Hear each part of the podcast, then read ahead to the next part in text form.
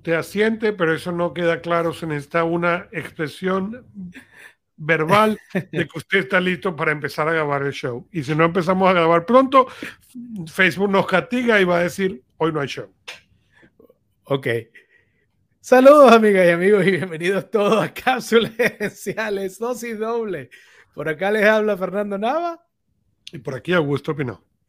Ahora tuvieron un, ahí tuvieron una especie de, de, de peak, de, de, ver cómo es el backstage del programa.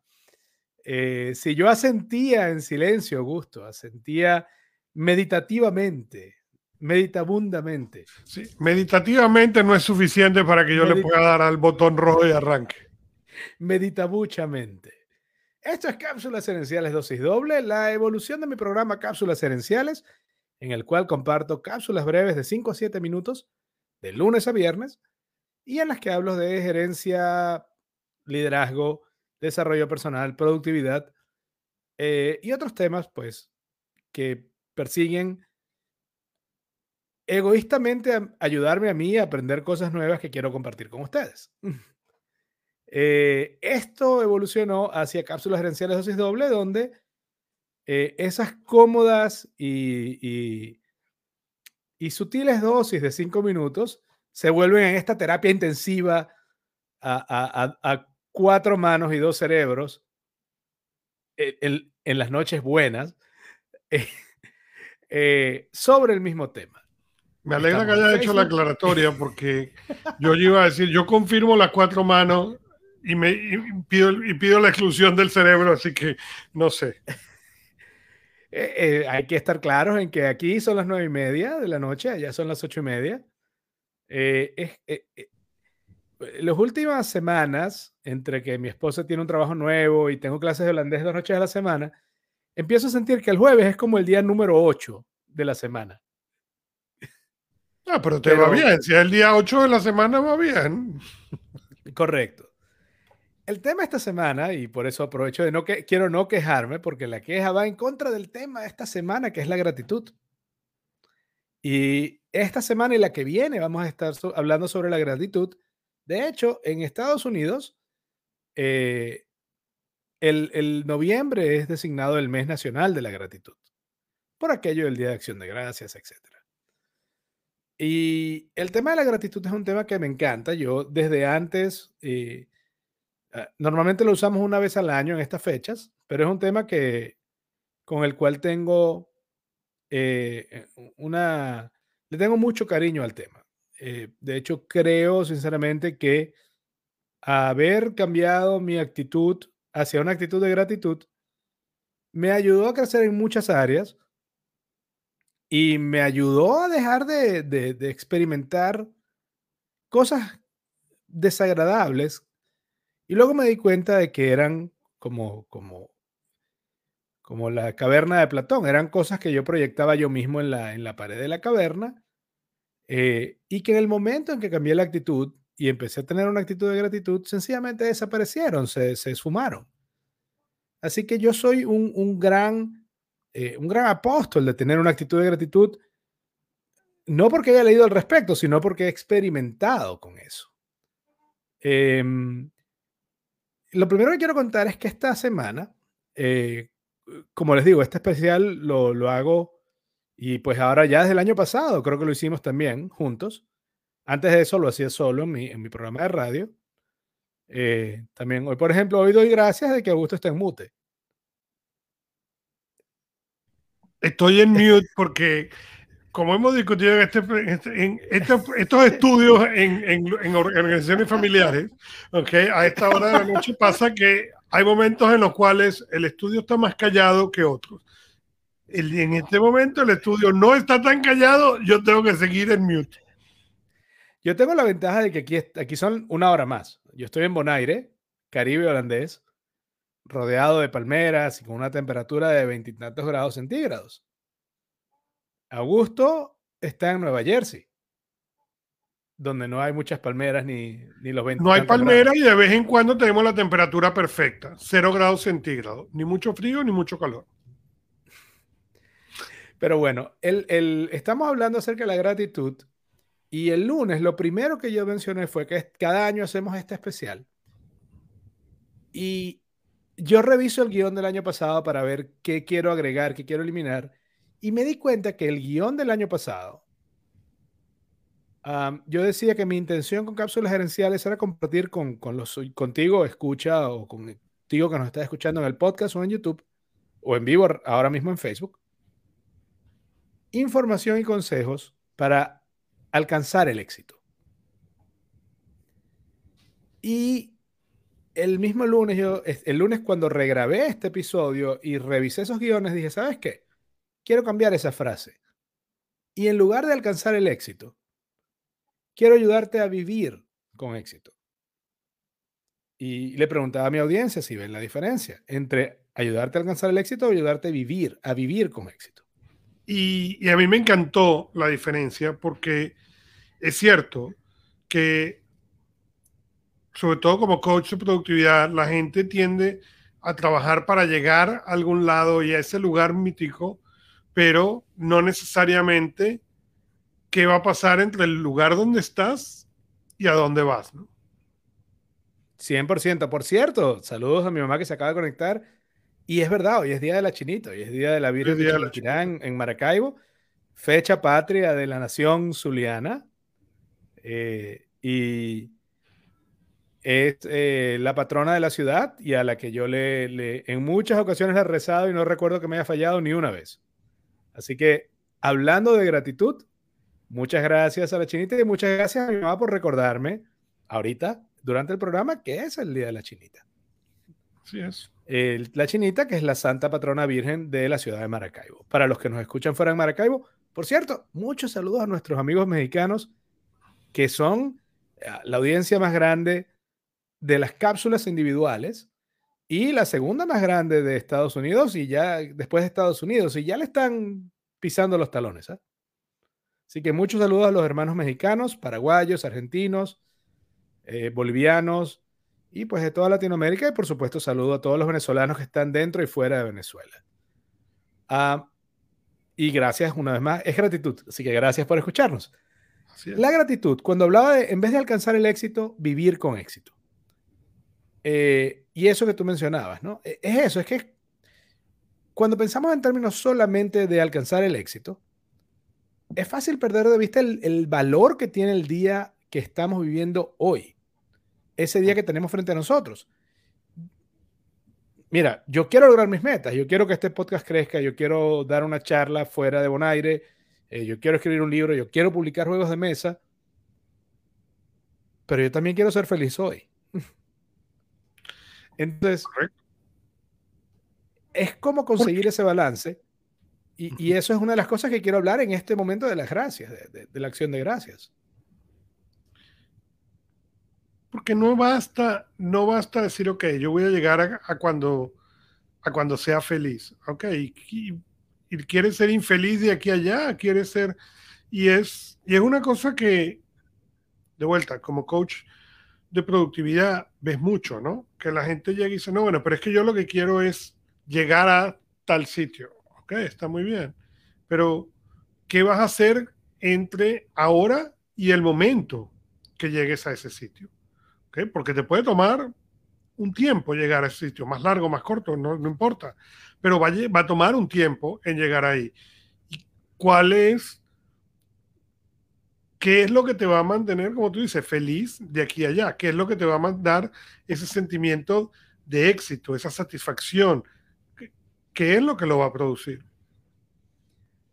Eh, tú sabes, en, muchas películas de ciencia ficción, cuando hay un viaje interestelar muy largo, uh, usan lo que se llama animación suspendida, donde ponen a la gente como en estas cápsulas, eh, donde la gente duerme cuatro años, dos meses, lo que sea. A veces siento que al ponernos una meta pensamos que, que esa tecnología existe. Pensamos, voy a ser feliz cuando logre la meta en tres meses. Sí, pero ¿y qué vas a hacer de acá a los tres meses? ¿Vas a vivir amargado? E insisto, esto quiero recordar, esto tiene que ver con gratitud. Porque la gratitud te ayuda a agradecer el día de hoy. Y así no perder de vista el valor que tiene el día de hoy. Em, quiero entonces, y una de las cosas que yo comentaba, y la, las comento, la he comentado varios años ya, es que la gratitud para muchos, eh, para mucha gente, es vista como un, como un tema hippie, come flor o, de autoayuda blanda. creo que mucha gente siente que la, que la gratitud como tema no es tanto un tema gerencial como un tema de desarrollo o de crecimiento personal, si acaso. Y para eso yo siempre menciono cinco sitios donde la gratitud es uno de los temas fundamentales de investigación.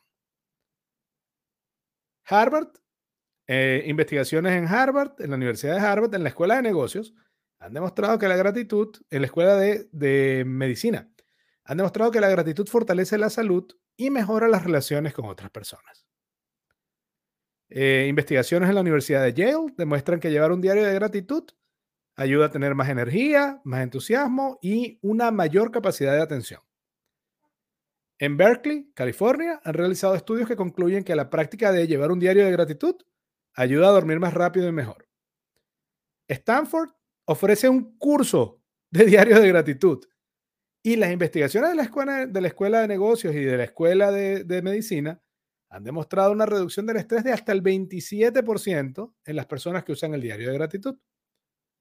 Y la Universidad de Columbia, en esta universidad, los investigadores científicos encontraron que la gratitud ayuda a, mejorar el sistema inmunológico, a reducir la ansiedad y la depresión. Entonces, quiero decir otra vez la lista de las universidades. Harvard, Yale, Berkeley, Stanford y Columbia. Estas no son unas comunas hippies de amor y son cinco de las universidades con las escuelas de negocios más eh, eh, renombradas del mundo. Y en esas universidades la gratitud es un tema desde el punto de vista científico. Entonces siempre trato de recordarle eso a, mi audiencia porque tengo el temor y a lo mejor es, eh, no sé si es infundado o no, pero tengo la sensación de que para mucha gente de negocios y para muchos hombres latinos, eh, la gratitud es vista como un tema muy, muy blando y Mira, yo creo que eso ha evolucionado. quizás. Yo creo que eso ha evolucionado, para serte honesto, ¿no? Yo estoy de acuerdo con lo que tú dices, estoy de acuerdo que probablemente 10 años hacia atrás eh, era un tema conflictivo, ¿ok? Porque era un tema que se veía suave, porque en ese momento todavía hablar de ser vulnerable o de vulnerabilidad, eh, no se entendía el concepto de la vulnerabilidad, se veía la vulnerabilidad la vulnerabilidad, como debilidad. Como debilidad, correcto. Eso es lo que estoy tratando de decir, pero la palabra no me sale. ¿Ok? Entonces, al verse como algo de debilidad, era contrario al mundo del negocio. Ahora, en cambio, se ha visto de una manera diferente. De hecho, cuando tú ves, por ejemplo, las tendencias en redes sociales, en redes sociales se habla ahora de autenticidad, vulnerabilidad. No se habla de otras cosas, ¿no? Al contrario, todas esas marcas que por mucho tiempo trataron de vender a la fuerza o de vender de manera agresiva, ahora se han encontrado en que tienen que cambiar o van a desaparecer, porque ese sistema que a lo mejor hace 10 años funcionaba, no funciona más. No, y fíjate algo curioso, uh, Louis Holmes, por ejemplo, escribió un libro acerca de la toxicidad masculina. Y, e igualmente, hace, cinco, hace 10 años, por ejemplo, Ah, era ser el, macho alfa, era ser el, hombre fuerte, era, era ser mm, el, que no cometía errores. Todo eso es visto ahora, a eso que hace una década, si acaso, quizás menos, era visto como el epítome del liderazgo. Hoy mucha gente lo ve como algo digno de sospecha. Correcto. Pero inclusive, inclusive... De hecho, la palabra en inglés es unrelatable. Oh, correcto, es unrelatable, pero ese es el concepto. El concepto de tú quieres, desde el punto de vista de negocios, por fin se ha entendido que la gente no le compra al negocio, la gente le compra a la gente y por eso tú quieres poder identificarte con esas personas, pero inclusive cuando tú lo llevas al ramo personal, y entiendo que lo vamos a acudir después también, ¿ok? Eso ha cambiado. Cuando tú piensas en tu abuelo, ¿ok? ¿Y cuál es la relación de tu abuelo o de tu abuela, de, tu abuelo con tu papá? Especialmente hablando con el género masculino, pues, porque el género masculino no era vulnerable, ¿ok? Porque se veía como una debilidad. Tu mamá podía ser vulnerable, ¿ok? Y dependiendo de dónde estaba tu mamá en el mundo laboral, eh, era aceptado o no era aceptado. ¿okay? Cuando, tenía, cuando estabas hablando de las mamás como tuya, que estaba, tenía una carrera universitaria, que, tenía, que estaba trabajando dentro de ese ambiente donde había que igualarse para poder subir, de cierto modo, a esa vulnerabilidad se veía mucho menos.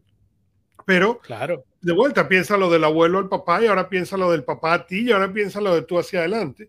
Y si tú logras ver esas tres generaciones en acción, tú ves cómo esa vulnerabilidad se fue cambiando, ¿no? O sea, todo el abuelo no, el abuelo no, no, interactuaba con nadie, ¿ok? Tu papá interactuaba contigo en cosas muy reducidas, ¿ok? Eh, yo, por ejemplo, recuerdo cuando nosotros nos graduamos del, colegio, que yo estaba particularmente contento, me parece, ¿ok? Y la respuesta de mi papá fue, esa es tu responsabilidad, aquí no hay nada que celebrar, ¿ok? Pero no era porque él no estuviera orgulloso ni estuviera contento, sino porque él no podía... Esa es, la lección que él aprendió. Correcto. Exacto, es la lección que él, que él aprendió. Así es. En cambio, tú celebraste la graduación de primer grado. Exacto, y, y, es súper interesante ver los cambios con tal velocidad. Eh, me parece muy de lo más interesante. En, la cápsula de lunes yo mencionaba algunas, ah, algunas maneras, algunas técnicas prácticas que puedes usar para elevar tu actitud de gratitud. La primera es escribir una nota de gracias y dársela a una persona o enviársela. La segunda es dar gracias en tu mente. La tercera es llevar el diario de gratitud, que es sencillamente un cuaderno donde escribes cosas con frecuencia por las que estás agradecido Ah, la cuarta que yo recomiendo es contar tus bendiciones, que es hacer una cita semanal y escribir, escribir en un papel a mano cinco cosas buenas que te pasaron en la semana. Y tratar de, ser específico y de revivir esa sensación. Ah, si eres religioso, usar la oración como manera de dar gracias. Y antes de dormir, repetir en tu mente eh, tres cosas por las que das gracias en tu vida en general, ¿no? Y, yo menciono que todas estas cosas son gratis. O sea, creo que la única que cuesta algo es el diario de gratitud y es literalmente un cuaderno, el más barato que consigas. Porque el, el, el, el, diario de gratitud funciona por dos cosas, por la frecuencia, pero porque estás escribiéndolo normalmente a mano, no importa si más nadie lo entiende. El asunto es que como estás obligando a tu cerebro a mover tu mano para plasmar algo, estás ayudando a fijar esa experiencia con toda la carga emocional positiva que tiene en tu memoria. Y estás como ayudando a sintonizar a, tu, mente a que se sintonice, a buscar eso. Así es, y es importante, no es para que alguien más lo vea, no es para compartirlo con alguien, no es para que alguien pueda decir, no, no, es algo realmente, como tú dices, personal, ¿no? Es para ti, no es para más nadie. Eh, también hablé la semana, el, día martes, en el podcast Cápsulas Esenciales, acerca de los beneficios de, de la gratitud sobre la salud mental y física. Le di mucho énfasis a la, parte eh, física, pero también hablé, mencioné la mental. Ah, por ejemplo, hablé, hablé, insisto, del diario de gratitud, múltiples investigaciones demuestran que tiene efectos positivos en la salud. Ah, cito un estudio que se hizo entre las universidades de Miami y una universidad de California, donde dividieron a 200 estudiantes en tres grupos. Un grupo fue neutral, a un grupo se le pidió que escribiera acerca de las cosas malas que le pasaban, y al otro grupo que llevara un diario de gratitud, un reporte diario de las cosas que agradecía. Después de dos meses y medio, de seguir a, estos, a estas personas, descubrieron que el grupo que llevaba un, reporte diario de gratitud decía que estaban durmiendo mejor, tenían más energía y tenían menos malestar físico. Eh, bueno, y, menciono la... Adelante. Perdón, perdón, no sigue. No, no, que fíjate que lo de la energía para mí tiene que ver con lo de, entre otras cosas, la calidad de sueño. Porque si duermes mejor, eh, cualquier cosa que nos ayude a dormir mejor tiene un impacto brutal en nuestra salud. Es correcto, y, es, y es lo que quería decir era, cuando es interesante porque cuando tú empiezas a agradecer y lo conviertes en parte de esa rutina diaria, ¿no? Y empiezas a ver mucho menos problemas. Y, hay estudios que han demostrado que no es que tienen menos problemas objetivamente. Lo que pasa es que en vez de enfocarte en los problemas, te enfocas en las soluciones y en las cosas buenas que te están pasando y en las alternativas. Y eso cambia radicalmente la manera como estás viendo la vida. 100% de acuerdo.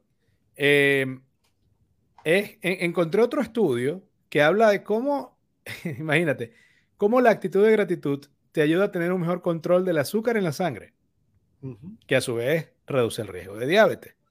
Un estudio del 2017 encontró que las personas que reportaban sentirse más agradecidas en la vida tenían niveles más bajos de hemoglobina A1C.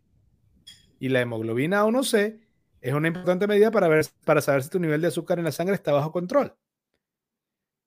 Pero lo otro que yo menciono es que la actitud de gratitud tiene una relación con la comida de confort, porque la, gratitud y el estrés no coexisten.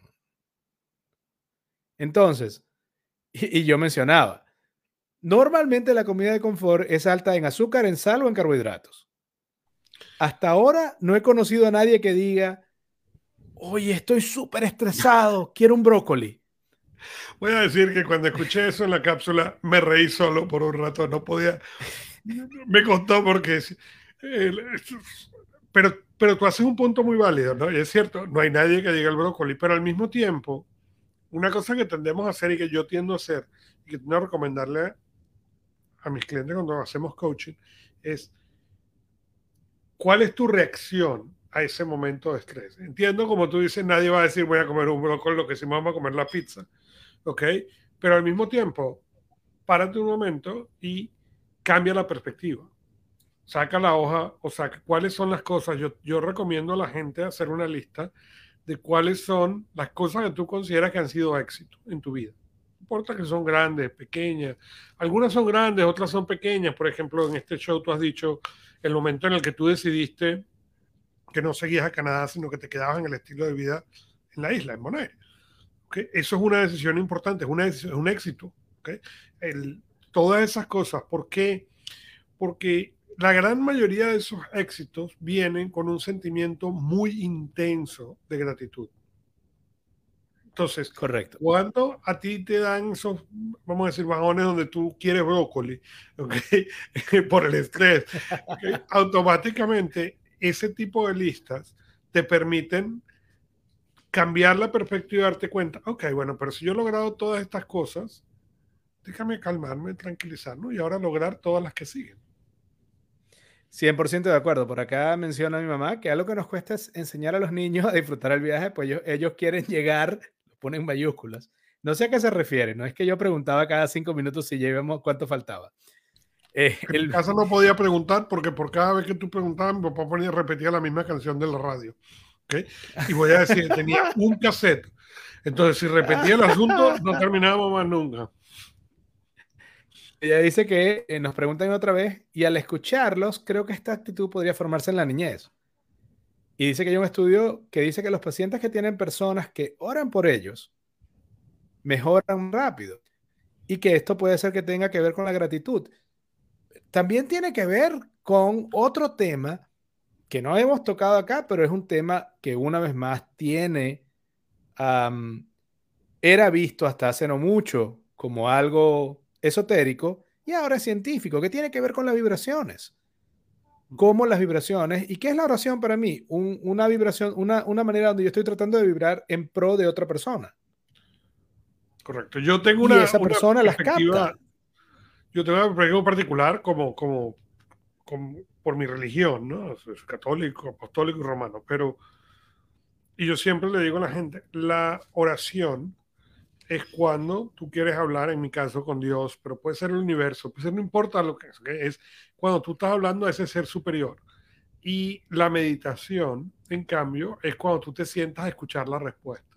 Y por eso son importantes las dos. De hecho, por mucho tiempo, la Iglesia Católica, hasta el 1600 y tanto, ¿okay? hablaba de las dos separadas y después en algún momento dejaron de de la meditación.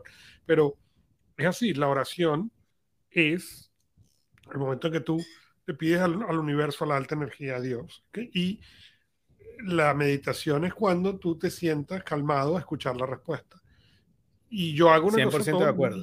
La, gran mayoría de los jueves, ¿okay? yo pongo en mi Facebook personal, eh, dime algo por lo que ¿Cómo puedo orar por ti? ¿Cómo puedo orar por ti? Algo lo hago casi todos los jueves, ¿no?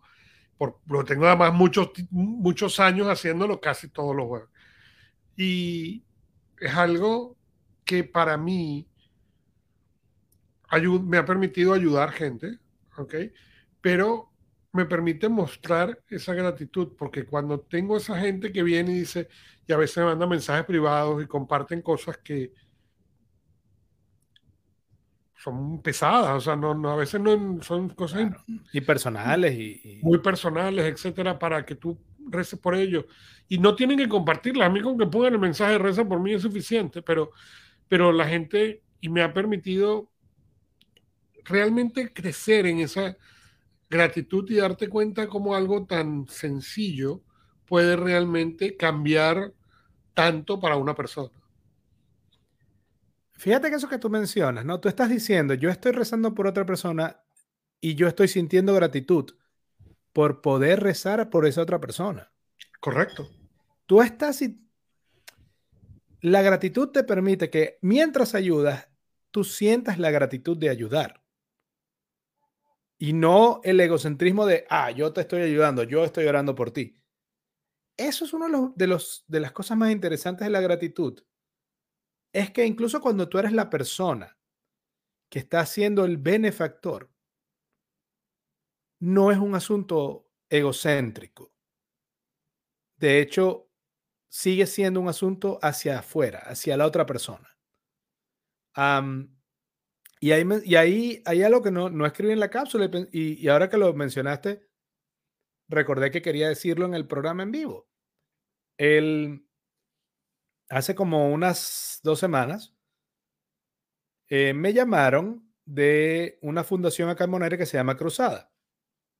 La Fundación Cruzada ayuda a una serie de personas, entre ellos a adictos que están en recuperación, pero también la Fundación Cruzada tiene un hogar o un refugio para mujeres víctimas del, abuso doméstico. Ellos, e, ellos saben que con mi empresa Wanica Games yo hago sesiones de team building usando juegos de mesa. Y ya he hecho varias. El, último mes creo que he hecho como cuatro ya. Em, y estaban muy interesados y me llamaron que querían hacer la sesión de team building nos ponemos a hablar, nos ponemos de acuerdo en la fecha, la hora, cuánto va a durar. Y algo pasó algo muy cómico porque desde que ellos me llamaron, yo asumí que era gratis. Ellos no. Entonces terminamos la conversación y dice, bueno, ¿y cuánto nos va a costar? Y yo, pero tú estás haciendo una labor de ayudar a adictos, de ayudar a gente que está llevando problemas, ayudar a las mujeres. ¿Cómo te voy a cobrar? Le digo yo. Pero mi sensación en ese momento fue lo mismo que tú estás diciendo. Yo sentí una inmensa gratitud de tener la oportunidad de ayudar a alguien que está ayudando. Y eso, eh, esa sensación, es, es muy interesante porque creo que casi siempre cuando se habla de gratitud, lo natural es que pensemos en cuando nos ayudan a nosotros. Pero sinceramente es, es un asunto, es, doble vía esto. Porque cuando tienes una actitud de gratitud y eres tú quien está ayudando, eso también te hace sentir agradecido.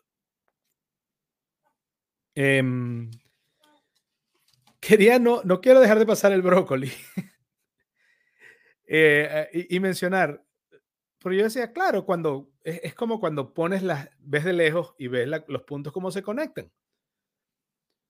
¿Por qué la gratitud ayuda a comer más sano? Porque te ayuda a dormir mejor y te ayuda a estar menos estresado. Así de sencillo. Si duermes bien y tienes menos estrés, tienes más control en lo que vas a comer. No caes en el, en el, e, e, en, el momento de necesito la comida de confort, que además la comida de confort normalmente debería ser un red flag. Hay, como dices tú con la pizza, cuando te provoca, ¿por qué me está provocando? Correcto, y no, no es la pizza, a mí me encanta la pizza. El, el problema es entender qué es. ¿Es la pizza comer la pizza? ¿O es la pizza porque yo tenía una respuesta de estrés y debería comerme brócoli en vez? Por eso, como tú decías en el libro, ¿es, que me quiero comer la pizza o es que me quiero comer el estrés? Son cosas distintas. Eh, otro estudio que descubrí este año, o sea, este año lo agregué, es un estudio que hicieron en el 2015 eh, y, y decía que la gratitud ayuda al corazón, pero no solo desde el punto de vista poético, sino cardíaco. En un estudio del 2015 tomaron a dos grupos de mujeres que tenían problemas del corazón y las siguieron durante dos semanas en el estudio. A un grupo de mujeres les pidieron que escribieran en un cuaderno los eventos del día, una especie de diario normal. Al otro grupo le pidieron que escribieran sobre cosas y personas en su vida que antes habían tomado por sentado, pero que ahora, habiendo reflexionado, agradecían haber conocido a esta gente o vivido estas experiencias. Al final de las dos semanas, las mujeres del segundo grupo, el grupo enfocado en gratitud, tenían una presión arterial más baja que las del primer grupo. Eh, y estas son todas las de la parte de salud física. En la parte de salud mental, hice un comentario muy breve, pero me parecía suficiente. Y es que cuando tienes gratitud, tu autoestima mejora. Porque cuando damos gracias, estamos reconociendo que en el mundo hay gente dispuesta a hacer cosas buenas por nosotros. Y eso nos ayuda a tener una imagen, autoimagen más positiva. Eh, insisto, es increíble la cantidad de información que hay disponible que demuestra los, los efectos de la gratitud sobre la salud. Eh, pero fíjate que hay, hay, momentos en los cuales bueno, de vuelta, por cuestiones de lo que yo hago laboralmente, me toca trabajar con resentimientos, ¿no? Eh, y no, yo no soy psicólogo, yo soy un coach, no, pero, pero tengo clientes que tienen resentimiento, ¿ok? Y a veces el trabajo es enseñarte a, a romper con ese resentimiento, ¿no? Y pensar esa experiencia terrible que tuviste, ¿qué te enseñó? Y si puedes estar agradecido de esa enseñanza. Fíjate, como no quiere decir olvidarlo, yo no quiero decir olvidarlo, no quiere decir, oh, como que no pasó, no, no, no. Pero tendemos a enfocarnos a, a, lo que pasó, ¿no? Y tendemos a perder relación con, ok, ¿qué logramos aprender de esto? ¿Y qué podemos mejorar? Y a, y a veces hasta qué podemos agradecer de esta experiencia, ¿no? Y yo cuento eh, el cuento, yo tuve mi primer, mi primer negocio okay, que yo tuve. Eh, tuvimos la oportunidad de hacer una venta muy grande. Okay, fue la primera venta grande que ese negocio hizo eh, con alguien que yo conocía. Y fuimos a, fuimos, hicimos, y en un momento esa persona me dice, a ver tu lista de precios. Y yo le mostré mi lista de precios. Mi lista de precios traía mi costo, mi markup o cuánto, cuánto me ganaba. Y bueno, y obviamente me regatearon los precios, ¿ok? Eh, y gané mucho menos de lo que a lo mejor hubiera ganado. Pero en vez de pensarlo como, oye, mira, me puede haber ganado tanto y me gané tan poquito, ¿ok? O menos. En cambio, para mí fue una, una de las enseñanzas más grandes que yo tuve eh, como mi primer negocio, ¿no? Y, y de hecho, pues, era papá de un, de un amigo querido y después que, que, que, nos desplumó, como se dice en Venezuela, ¿ok? Nos invitó a cenar, ¿no? Pero, eh, porque nunca, él no, no era, el objetivo él fue enseñarnos y fue algo, como él me enseñó muchas cosas, pero siempre lo vi como esa, eso, o sea, no había malicia, sino que podemos aprender y que puedes estar agradecido de esta experiencia. Yo lo digo mucho con la gente, nosotros tenemos pensar, es que la malicia de la gente, no, no, la gran mayoría de la gente no tiene malicia. Hay gente con malicia, pero la mayoría de la gente no la tiene. Simplemente lo que tienen es una perspectiva miope del asunto. Y eso hace que pareciera que fuera malicia. Puede ser egoísmo, pero egoísmo y malicia no es lo mismo. Estoy de acuerdo, 100% de acuerdo. Yo creo, y hablando de esto precisamente del resentimiento y la gratitud, hasta que no eh, tomemos conciencia de la lección que esa vivencia nos iba a enseñar y agradezcamos haber aprendido, seguimos nadando en ese dolor. Es así de duro. O sea, mientras sigamos sintiendo el resentimiento y no decidamos a ver qué aprendí, porque en el momento que tú dices a ver qué aprendí, dices, hey, aprendí algo. Si esto me enseñó algo, de una u otra manera debería darle las gracias. y es solamente en ese momento que se cura. Eso no quiere decir que, que vas a volver a confiar en tal o cual persona. No, no, no pero quiere decir que ya esa, que ya esa herida cicatrizó. Correcto. Es un poco como la cicatriz. En, mi caso me parece, eh, no sé qué tanto tienen esto las generaciones más modernas, pero si tú recuerdas las vacunas de, polio y, otras, eh, nos dejaban una cicatriz en el hombro. Y siento que un poco tiene que ver esa, eso, la gratitud y el resentimiento. Esa, esa, esa cicatriz en el hombro es de una vacuna que te está preparando para defenderte de algo. Y algo así para mí es procesar el resentimiento usando la gratitud. Es una especie de vacuna para que no vuelvas a sufrir de eso si decides aprender y dar las gracias. Em, también hablé en la semana, en la cápsula que salió el miércoles, y lo pueden buscar en Spotify, Google Podcast, Apple Podcast, MySpace, Mirk, etcétera, en cualquier plataforma de podcast. Uh, Mirk, se te acaba de caer la identificación. Allá va la, cédula, Como dirían en mi país. Eh, buscando cápsulas herenciales, uh, es los beneficios de la gratitud sobre las relaciones personales. Entonces yo mencionaba que, bueno, la gratitud desplaza emociones negativas como la envidia y estimula conductas prosociales. Ah, la, gratitud, insisto, hace que nos centremos más en el otro que en nosotros mismos. Em, la gratitud nos hace sentir más ganas de ayudar. Y menciono un estudio muy reciente, hecho en China en el 2020, durante la pandemia, eh, o antes de la pandemia, donde tres universidades sus escuelas de medicina hicieron un estudio con casi 1.400 estudiantes de medicina. El estudio era acerca de la empatía, porque la empatía es una cualidad fundamental para ser un buen doctor. En ese estudio lo que querían ver era qué cualidades eran indicativas de un mayor nivel de empatía. Y en el estudio, insisto, con 1.400 estudiantes, se dieron cuenta que eh, una de las cualidades que más se correlacionaba con la empatía era precisamente la gratitud. Entonces, la gente que tenía más gratitud también era más empática. Eh, y yo insisto, yo creo que esto se debe que, a que cuando, y es lo que dicen los investigadores, ellos dicen que esto teorizan ellos, que es que cuando observamos con frecuencia las cosas buenas que otros hacen por nosotros, nos sentimos más animados a hacer cosas buenas por los demás. Eh, otra área eh, donde yo creo que el agradecimiento debería ser enseñado eh, desde el año cero es en las relaciones familiares y de pareja.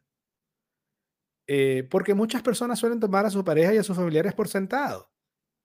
Y esto es un, síntoma de que no estás dando gracias por tener esa, gracias por tener esa persona en tu vida. Fíjate que tú dices algo importante, ¿no? Y yo lo llamo, yo, yo tengo niños pequeños, yo lo llamo, ¿quiénes son sus viejitos? Es lo que yo les digo.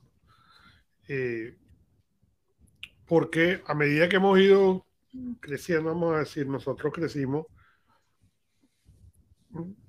Yo tuve la suerte al menos de crecer rodeado de mucha gente, ¿no? Tíos o, tíos que no eran tíos, ¿no? Eran amigos de mis papás y terminaron siendo tíos, ¿no? Es algo que se hace, que yo no sé si es algo, se, se hace en todos lados latinos, yo creo que sí.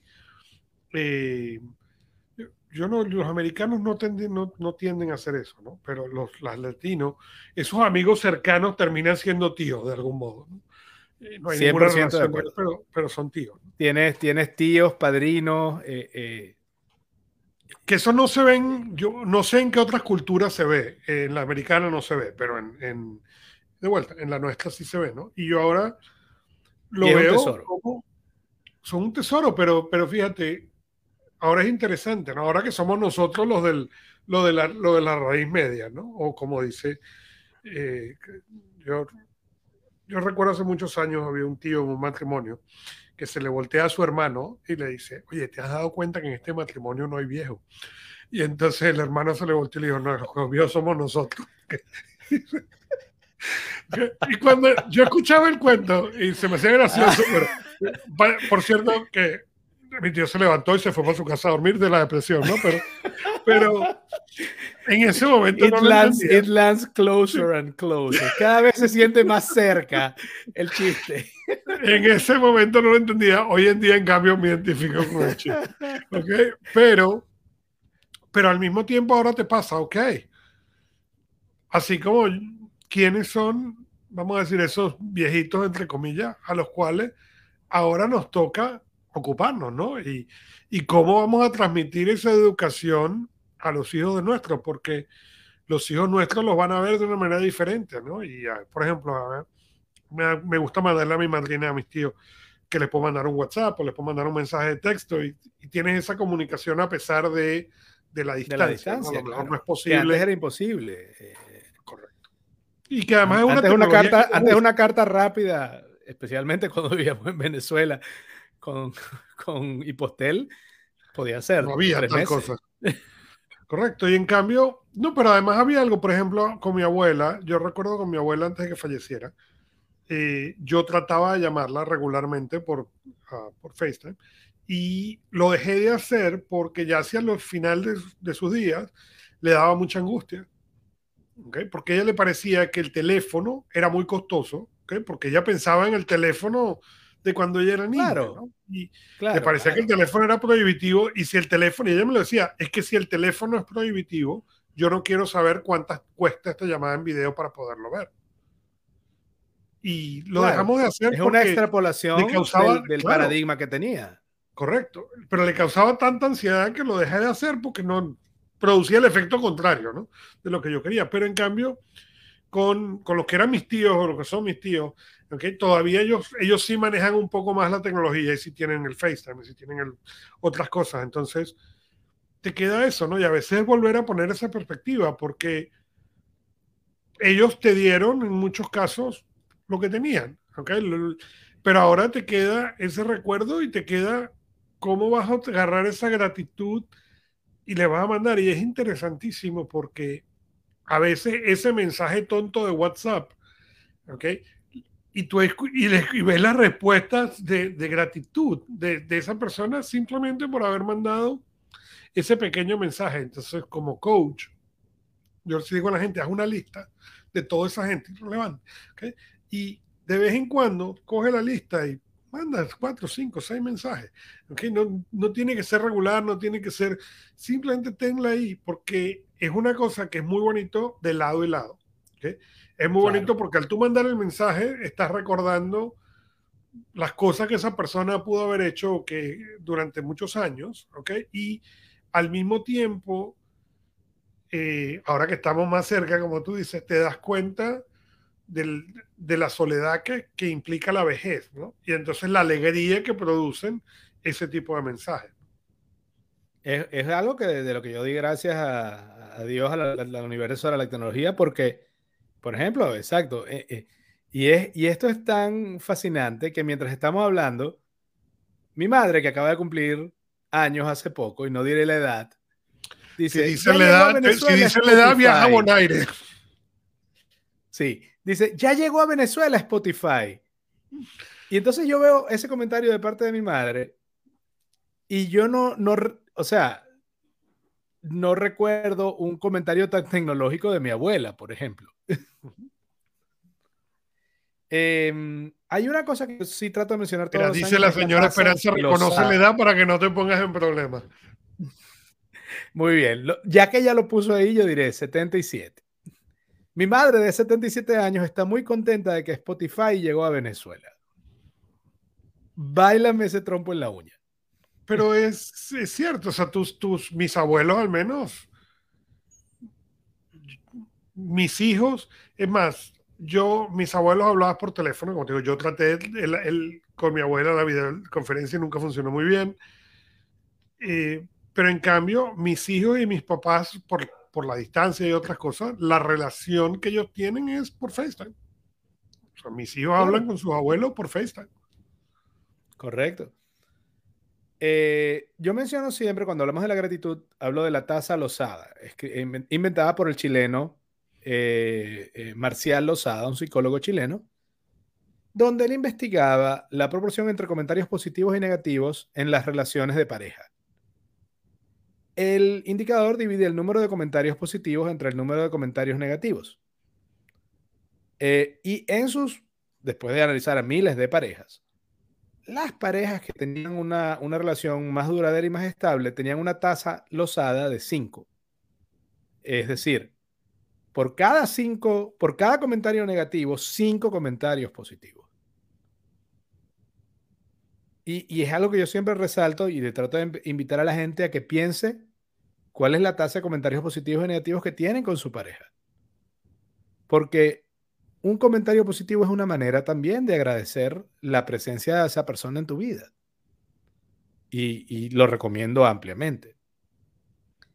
También mencionaba yo en la cápsula de ayer miércoles que. Y, perdón, antes de que vayas ahí, te voy a decir, yo expandiría, ¿ok? Eso a, a tu pareja y a tus hijos, porque como papá de vuelta, ¿ok? A veces no te das cuenta que la relación se convierte en no hagas, no digas, no, no, no, no, no, no, no, ¿por qué, por qué, por qué, por qué, por qué? Pero no le estás dando, no te das cuenta de las cosas que hacen bien, ¿no? Las, conviertes en invisibles, porque se supone que deben hacerlas, en vez de reforzar el comportamiento que estás buscando, te conviertes en lo que tuvimos nosotros como, como papás, o al menos yo. ¿okay? Mi papá no es que, mi papá no era capaz de reconocer las cosas que pasaban porque él era tratando de corregir todo el tiempo lo que él, el comportamiento con el cual no estaba de acuerdo. Entonces, nunca hubo. Lo, cual hacía para ahorrarte problemas. En, su, en su paradigma. Sin duda eh, alguna. El, ese era la, el, ser padre era moldear a tu hijo para que saliera bien y no tuviera y tuviera menos problemas que tú. Sin duda alguna, yo siempre he dicho, mi papá y mi papá, mamá, los dos, hicieron lo mejor que tuvieron con las herramientas que tuvieron que algunas de esas herramientas eran un asco, pero era lo mejor que pudieron con las herramientas que tuvieron. Es correcto, es correcto. 100% de acuerdo. Eh, yo, yo, mencionaba también entonces que, eh, porque hay además artículos múltiples que hablan de cómo la actitud de gratitud cambia tu neuro, cambia básicamente eh, el cableado de tu cerebro.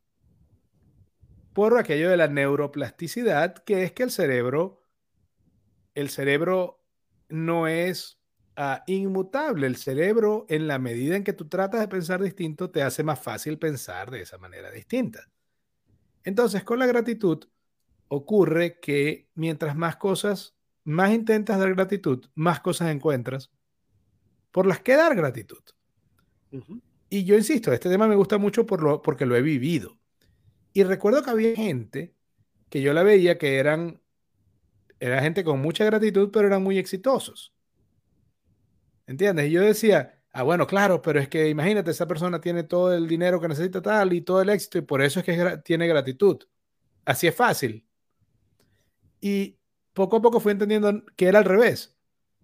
Que por tener la gratitud y por haber decidido ver lo bueno en la vida, habían logrado más éxito Pero además, como decidían ver lo bueno en la vida y compartirlo, eran más felices. No, no era que eran que tenían más gratitud porque fueran más felices. Eran más felices porque practicaban más gratitud. Bueno, yo cuento un cuento de hace muchos años en el pasado.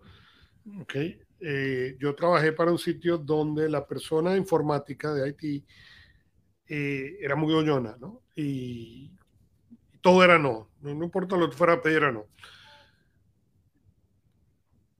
Y yo, la gente le, le, corría, porque además era gruñona, hablaba golpeado, ¿no? Yo toda la mañana pasaba y le daba los buenos días. Y pasaba y le daba los buenos días. Pasaba y le daba los buenos días. Y un día mi computadora de, de, de esa compañía dejó de funcionar. Y todo el mundo decía, y yo fui, efectivamente, a ver qué pasa. Y llegué ahí, ¿no? Y en lo que entré le dije, mira, la computadora no arranca, necesito tu ayuda. ¿Okay? La reacción que yo estaba esperando era la reacción que yo había experimentado de, de, segunda mano con todo el mundo, ¿no? Porque no es que no lo había visto. Y en cambio, cuando él me vio, me dijo, no hay problema, ponla ahí, déjame ver qué puedo hacer. Y era el final del día, ¿no? Me dice, mañana, mañana la mañana te, una, te, lo tengo resuelto. Me fui. Y en la mañana siguiente, cuando llegué, tenía una computadora nueva. Y todo el mundo me decía, ¿pero cómo? y simplemente fue un momento en el cual eso, yo toda la mañana simplemente tenía la, la, amabilidad de decir, buenos días. ¿Okay? Como le digo a todo el mundo, ¿ok? Pero no era una excepción en mi regla. Y en cambio, él reconoció que yo era de los pocos a lo mejor que todas las mañanas le decía buenos días. En vez de traer los problemas, buenos días. Y el día que necesité el problema, me lo resolvió inmediatamente y mejor de lo que yo hubiera pensado como lo iban a resolver. Lo que llaman en, en términos de pedagógicos el efecto Pigmalión. Que es que como tú no lo trataste como un monstruo, él no actuó como un monstruo. Correcto. Uh, en, también hablé en la semana acerca del efecto de la gratitud sobre la productividad, porque insisto, esto es, la gratitud es transversal, toca todos los puntos de tu vida. Todos. Entonces yo, me, yo mencionaba, bueno, si tienes una mayor autoestima y tienes una mayor autoeficacia, porque la gratitud te demuestra que algo bueno hay en ti, ya que el universo te está tirando bendiciones y bendiciones, así que algo bueno tiene que haber en ti, por si tenías alguna duda. También tienes, al sentirte mejor contigo mismo, tienes una mayor autoeficacia, te sientes más capaz. Además, la gratitud te ayuda a dormir mejor, así que tienes más energía. Entonces, si tienes más energía, te sientes mejor contigo mismo, tienes más confianza en ti mismo y sientes, te sientes capaz de lograr más cosas, terminas atrayendo más gente. Pero como, insisto, tienes gratitud, les prestas atención, tratas de ver cómo ayudarles. Y eso termina generando que no solamente atraes más gente, sino que la gente va teniendo lealtad hacia ti. Y, además la gratitud te ayuda a tomar mejores decisiones. Entonces, todas esas cosas juntas, ¿cómo no van a afectar tu productividad? Y, y, ahí yo menciono un estudio que hicieron donde tomaron a varios doctores y les dieron la información de un paciente imaginario. La información tenía un dato engañoso diciendo que el paciente alguna vez le habían diagnosticado lupus. A la mitad de los doctores en este estudio les entregaron el caso y ya. A la otra mitad les entregaron también una nota de agradecimiento previa, junto con el reporte. Este paciente ficticio, los que no recibieron, los que recibieron la nota de gratitud, los que recibieron una muestra de gratitud antes de hacer el trabajo, le dedicaron más tiempo y eh, propusieron tratamientos más amplios, por el simple hecho de que fueron agradecidos de antemano. Eh, y eso me pareció a mí súper interesante. También menciono, y, estoy seguro que tú lo has visto múltiples veces en tu experiencia como coach eh, empresarial. La gratitud afecta tu potencial como líder y como gerente. Cuando tienes una actitud de gratitud, eres un gerente más efectivo, entre otras razones porque mejora tu capacidad de decisión, haces mejor networking, consigues el apoyo de empleados, consigues el apoyo de mentores porque la gente quiere trabajar contigo porque tú demuestras gratitud. En cambio, cuando no agradecemos, cuando olvidamos agradecer a los demás, estamos sabotando nuestro propio éxito como gerentes. Y yo menciono un estudio, año tras año lo menciono, un estudio de la Asociación de Psicólogos de Estados Unidos. Entrevistaron a 1.700 empleados.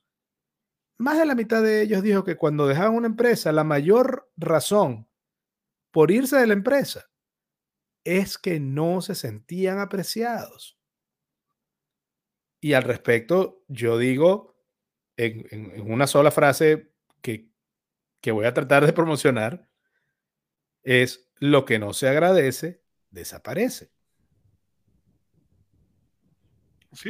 es. así de crudo. Entonces, e, en, ese sentido, la, la, creo que desde siempre, cualquier logro importante iba a requerir el apoyo de otras personas. Pero, por muchos años, con el paradigma gerencial de command and control, de, básicamente de autoridad y haces la cosa porque yo soy el jefe, el conocimiento técnico era suficiente porque la obediencia era esperada y promovida. Entonces, sí, necesitabas a otras personas, pero bastaba con ser el que tenía el poder. Pero fíjate lo que dice Simon, Simon Sinek.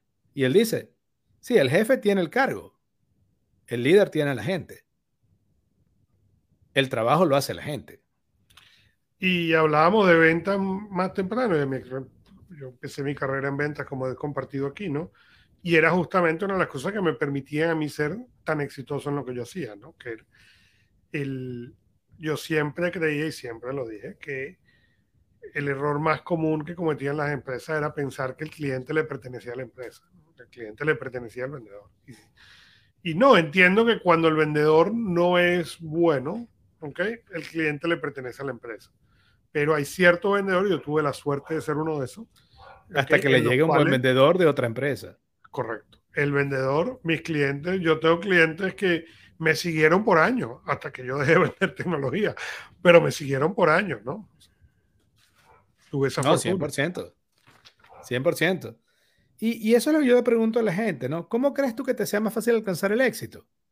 Siendo una persona llena de energía e influencia o siendo una persona amargada y sin energía. ¿Cómo, ¿A quién crees tú que le van a dar la venta? ¿A quién crees tú que le van a dar los cargos? ¿A quién crees tú que van a seguir los demás? Eh, y recuerdo que mencioné a Bob Borg, también que es una persona especial en ventas, y él dice que tu nivel de gratitud determina tu nivel de, de felicidad, que la felicidad es imposible sin la gratitud. y bueno, ya para cerrar, no voy a mencionar todas las, estadísticas, pero el día de mañana en, el podcast, Cápsulas Herenciales, eh, yo menciono 10 estadísticas que todas tienen que ver con gratitud. Ah, quiero mencionar, por ejemplo, un par de ellas. En, una encuesta realizada por Glassdoor, y a los que no sepan, Glassdoor es básicamente una bolsa de empleo, una, página web de ayudar a conseguir trabajo. Y han, eh, por supuesto, tienen un brazo de investigación que consulta para ver por qué la gente cambia de trabajo o, o escoge otro trabajo. Eh, en un estudio que hizo Glassdoor.com, el 70% de los empleados respondió que se sentirían mejor consigo mismos si su jefe fuera más agradecido.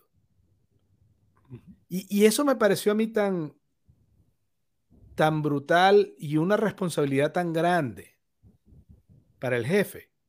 Porque eso quiere decir que un jefe agradecido hace que el empleado tenga una mejor autoimagen.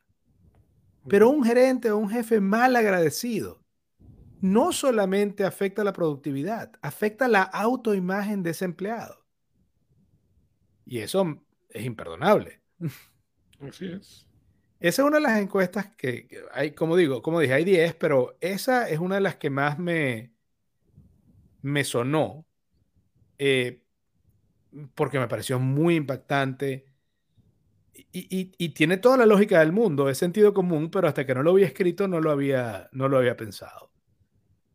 Em, y bueno, eh, otra es em, en otro estudio en una de la Universidad de Kentucky, la gratitud aumenta la empatía y reduce la agresión. Las personas agradecidas tienen más probabilidades de comportarse de manera bien, de manera prosocial, incluso cuando los otros se comportan con menos amabilidad. Es decir, la gratitud ayudaba a la gente a no responder a rabia con rabia o violencia con, violencia. Estos son dos de los estudios. Ah, también hay una encuesta, imagínate, donde el 95% de los empleados dijo que un gerente agradecido tenía más probabilidades de éxito que un gerente que no fuera agradecido. Y ahí es donde me suena muchas veces un, gerente que yo tuve, que en un momento dado ellos querían expandir las responsabilidades de un colega a, cosas que no estaban en, el... Cuando lo contrataron, eso no estaba bajo su contrato. Y yo le pregunté, ok, pero ¿qué vas a hacer para motivarlo a hacer esas cosas? O sea, ¿cuál es su la motivación que él tiene para empezar a hacer más trabajo del que, del que, del que le estás pagando? Me dijo, su sueldo. Uh. Y yo, ante esa respuesta, no, no elaboré porque leí en alguna parte, no pierdas tiempo en explicarle a gente que no quiere entender. Pero es eso, he estado en muchas situaciones donde donde, y gracias a Dios es algo que es más de una generación anterior, eh, donde, donde el, dueño, el jefe, el gerente piensa que el salario debería ser una especie de fuente de gratitud para el empleado.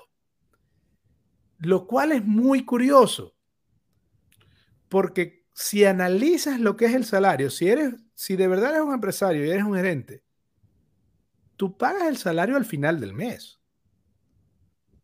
El que le debe al empleador es tú. pero fíjate, el empleado ya hizo el trabajo. No es, no es un alquiler.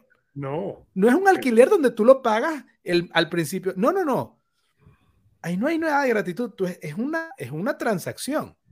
Es como pagar la comida. Pero es un problema, como dice tu mamá, tu mamá, tu, la señora Esperanza dice, eh, algunos ven como signo de debilidad. ¿no? El papá de una amiga mía decía que agradecer al niño porque haga la tarea es como pagarle a la nevera para que enfríe, ¿no? Y es exactamente lo mismo. No tienen, esa gente que lo ve así como lo, tú lo estás describiendo, no tienen una posición de liderazgo. Y no tienen una posición de, agradecimiento. Eh, ahorita me escapa el nombre de la compañía, pero, y lo quizá lo deberíamos mencionar para la parte 2 de la gratitud, ¿no? Pero yo no recuerdo ahorita cuál fue el CEO, y ya ha pasado ahora varios, Giovanni uno fue uno de ellos, ¿no? Pero que se ajustaron el sueldo de CEO para poder mejorar el sueldo mínimo de los empleados y el resultado fue increíble en todos los casos donde se ha visto eso. Y creo que hay algo muy importante. Los pusiste más cerca. No habría tenido el mismo efecto si sencillamente subía.